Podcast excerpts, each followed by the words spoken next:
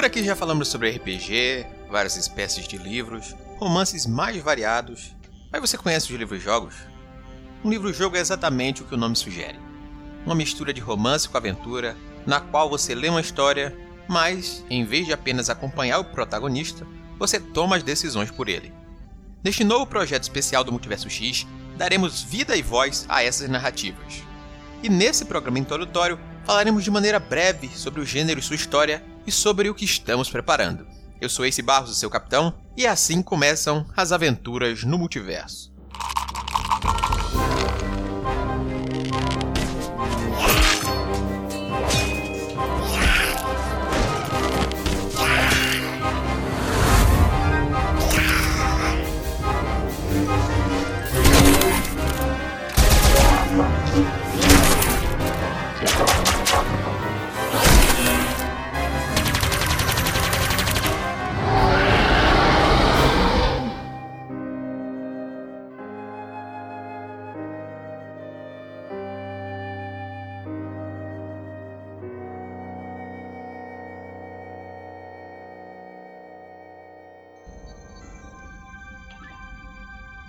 Começar, nada melhor do que falar um pouco sobre a história e definir os conceitos de um livro-jogo. Um livro-jogo é uma obra de ficção ou uma novela interativa que permite ao leitor participar da história fazendo escolhas diversas. Também conhecido como gamebooks ou aventuras solo, esse gênero de livros tem diversas fontes de origens que podem ser encontradas em pesquisa de materiais diversos na internet. O material de referência que a gente está usando para esse programa foi o artigo O que é um livro-jogo, do blog Meeple Divino, do Rodrigo Deus. O livro-jogo se popularizou no fim da década de 60 na Inglaterra através da Puffin Books, que publicou o primeiro livro-jogo no padrão atual que se tem notícia. Nos Estados Unidos, se popularizou nos anos 70 e aqui no Brasil, no fim dos anos 80 e início dos anos 90.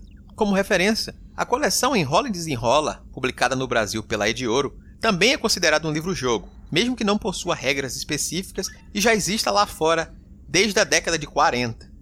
Os livros-jogos podem possuir diferentes mecânicas, alguns usando dados, outros não precisam, em outros você sequer precisa fazer a ficha de seu personagem.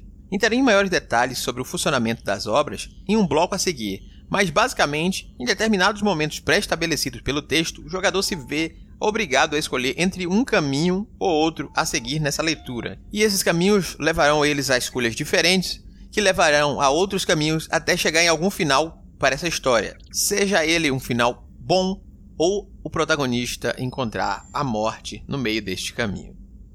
Então, basicamente, o personagem assumido pelo leitor encontra páginas onde ele, mediante determinação numérica, ele vai para uma marcação seguinte em outra página que pode levar ele ao encontro com uma criatura, um novo local e tantas outras opções, onde daí diante o leitor vai encarar as consequências, sejam elas boas ou ruins. A série mais popular do mundo é a Fighting Fantasy, traduzida no Brasil como Aventuras Fantásticas, criadas pelos ingleses Ian Livingstone e Steve Jackson. Nele, além das referências numéricas usadas para navegar pelas páginas, o leitor-jogador também utiliza dados e tem uma planilha onde ele anota suas características, encontros com monstros e outras criaturas, além de tesouros e artefatos, por exemplo. O primeiro livro-jogo com regras próprias a ser publicado no Brasil foi Fugitivo das Trevas, da série Lobo Solitário, que foi publicado em 1989 pela editora Bertrand Brasil. Tal livro é uma raridade, não sendo mais publicado hoje em dia. Então, provavelmente, quem tiver algum interesse histórico em recuperar essas obras vai ter que procurar em sebos como a estante virtual ou sebos físicos. De lá para cá, diversas editoras publicaram livros-jogos no Brasil.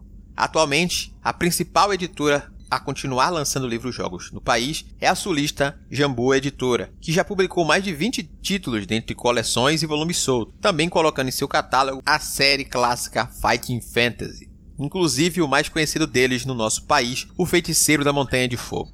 Além da Fighting Fantasy, a Jambu publicou a série brasileira Viver ou Morrer, do Atos Beuren, e Seu Turno, A Aventura Começa, de Eder Gil, que mistura histórias em quadrinhos e livro-jogo, algo que vem se tornando bastante comum com lançamentos do tipo pelo Globo, inclusive lançamentos no Brasil pela Mandala Jogos.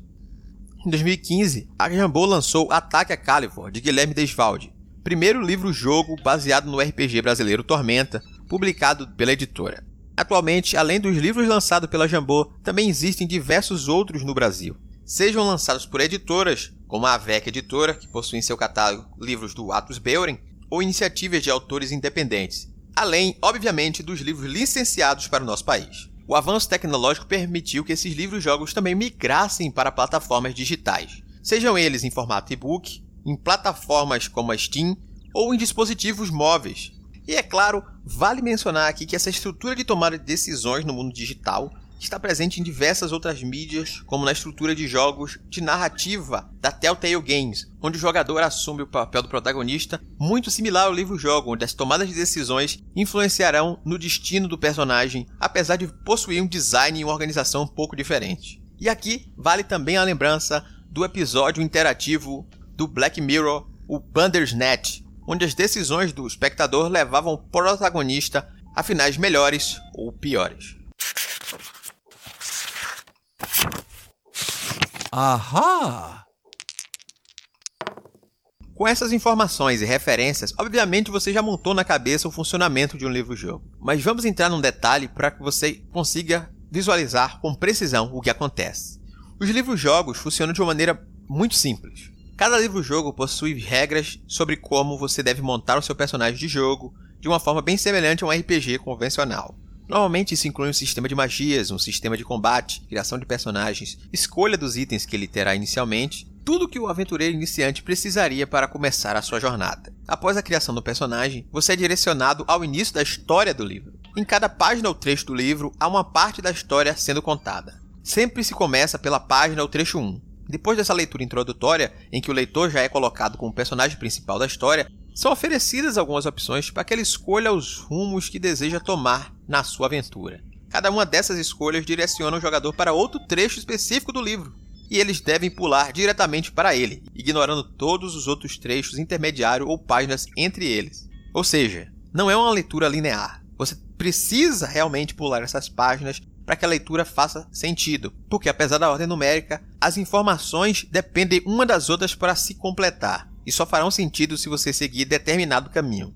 Isso também possibilita que um livro-jogo tenha uma grande rejogabilidade. Uma mesma pessoa pode ler o livro várias vezes e fazer caminhos totalmente diferentes, mortes totalmente diferentes e glórias totalmente diferentes.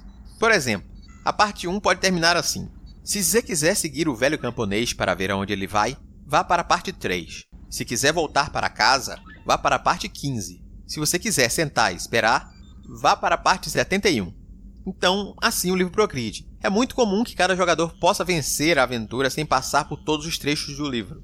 Como já foi dito, isso acontece porque cada escolha do jogador leva ele para consequências diferentes. Então ele passa por diferentes desafios para completar sua aventura, podendo em alguns casos ter diferentes finais para ela. É comum também que essas escolhas sejam influenciadas pelos itens ou habilidades que o personagem escolheu na sua criação ou mesmo durante a aventura. Em determinado momento, o jogador pode se deparar com uma situação como a seguinte: se você tiver o item mágico Olho do Falcão, vá para a parte 210.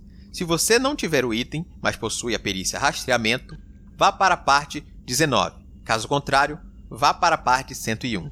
Por isso, seu personagem só conseguirá passar por determinadas partes de uma aventura dependendo das características escolhidas em sua criação ou itens ou habilidades que ganhou durante a própria aventura.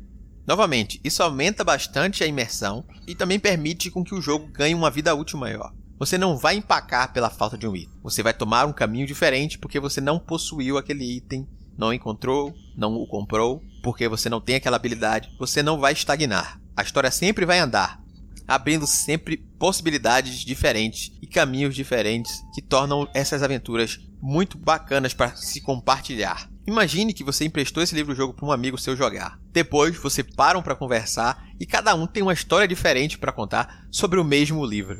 Essa é a magia de um livro-jogo. Ahá! Tá esse, a gente chegou até aqui, mas o que esperar do Aventuras do Multiverso? Eu quero saber sobre esse programa que vocês pretendem lançar a partir de agora no feed do Multiverso X. Apesar desse episódio introdutório mais formal e informativo, a pegada do Aventuras do Multiverso é outra, mais próximo de um storytelling, explorando os elementos narrativos e dando vida e voz a essa história, mas sem esquecer o lado jogo.